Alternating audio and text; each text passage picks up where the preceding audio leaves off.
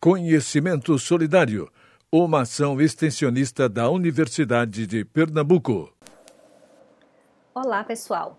Desejo que vocês estejam bem, mesmo em meio a essa situação difícil de pandemia que estamos vivendo atualmente. Aqui quem fala é a professora Patrícia Endo, sou coordenadora acadêmica da UPE Caruaru, membro permanente do Programa de Pós-Graduação em Engenharia da Computação e pesquisadora líder do grupo de pesquisa DotLab Brasil.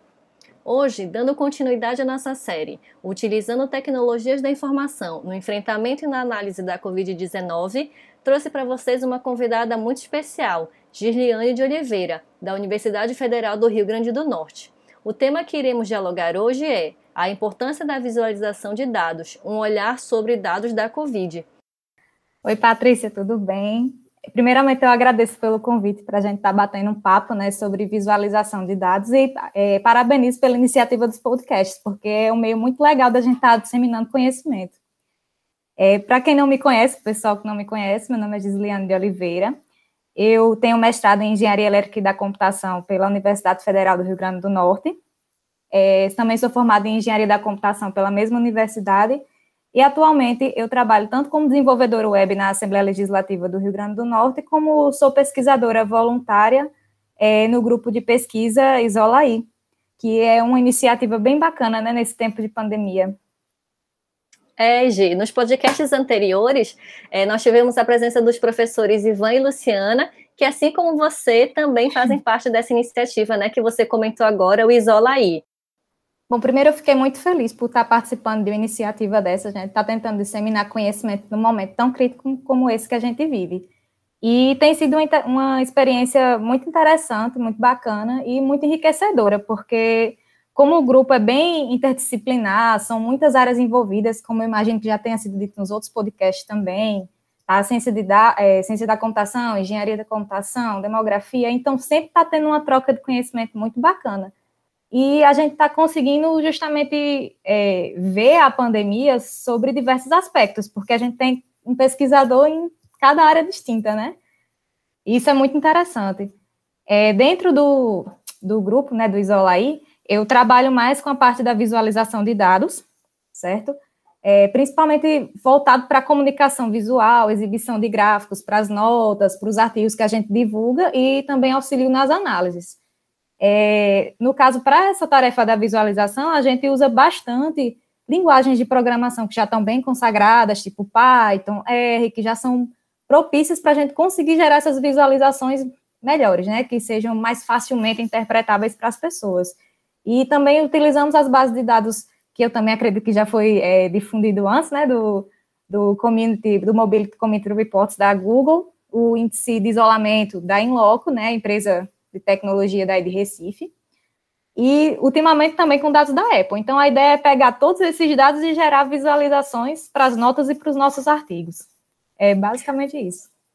É, é, é, um trabalho bastante difícil, né? Porque, na verdade, às vezes a gente pensa muito assim: ah, o mais importante é gerar resultado, mas a apresentação desses resultados, na verdade, é que vai atrair a sua audiência para que. Nem só atrair, né? É que vai fazer com que a sua audiência entenda o seu trabalho, né? Muitas Exatamente. vezes a gente, a gente sabe que existem trabalhos aí muito legais, com resultados muito interessantes, é, e aí foi uma coisa que eu até conversei com o professor Ivanovic, né? Às vezes falta essa questão de você conseguir é, divulgar, divulgação científica, né? De, de, fazer essa comunicação científica. Com certeza. E a visualização de dados vai estar auxiliando exatamente nisso, né? Ela vai estar unindo a ciência de dados com a comunicação e o design, para tanto que a gente consiga comunicar de uma forma atrativa como de uma forma intuitiva.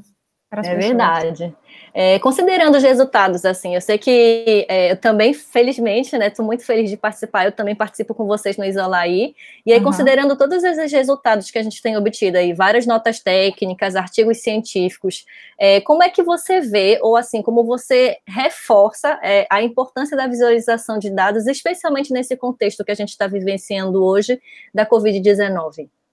Certo. É, como eu falei, a gente tem várias bases de dados que a gente está trabalhando, e a gente sabe que essas bases vêm no formato de tabelas, elas são informações tabulares. E para o ser humano é muito mais complicado você pegar uma tabela e dizer, oh, nossa, aqui a gente está tendo uma tendência de crescimento, de queda. É difícil de ver isso. Então, a ciência de dados, a visualização de dados, entrando nesse quesito, principalmente no contexto da pandemia, com esses dados de mobilidade, vai facilitar que a gente entenda como é que está a mobilidade das pessoas, da população nessa época.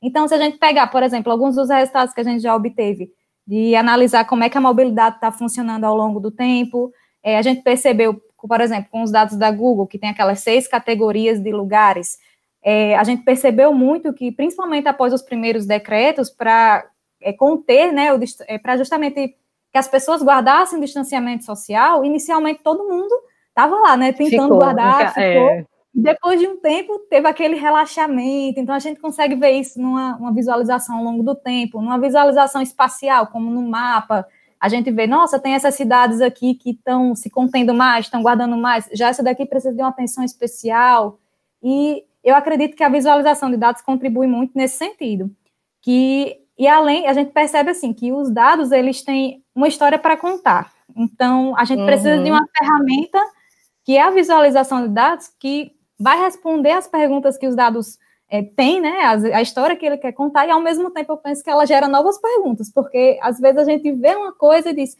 nossa, beleza, está se comportando assim ao longo do tempo.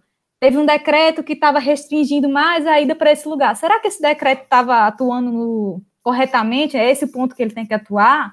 Ou uma cidade que está com um maior distanciamento, será que ela já era assim?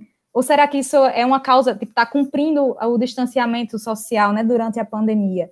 E como você já reforçou, é muito importante que a gente vê que a visualização de dados, ela justamente é essa união entre ciência de dados, comunicação e design. E não é só questão de deixar a imagem atrativa, né, para quem vê, é uma questão de deixar ela bem elucidativa, que ela se auto-explique, uhum. que ela é que quem olha tem uma experiência de, nossa, que legal, é bonita a imagem, já chama a atenção, mas também consigo entender tudo que ela está querendo me dizer.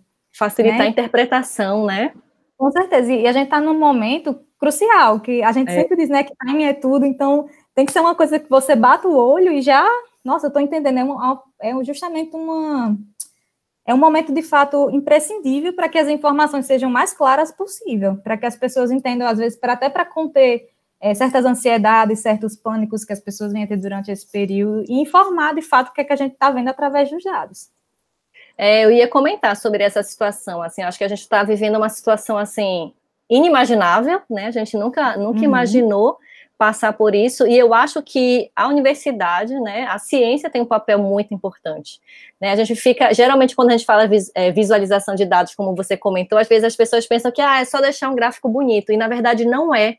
Eu acho que a gente tem um papel muito importante no sentido da gente conseguir comunicar a Exatamente. verdade através da ciência. Né? Então, uhum. hoje em uhum. dia, a gente vive num mundo aí repleto de fake news.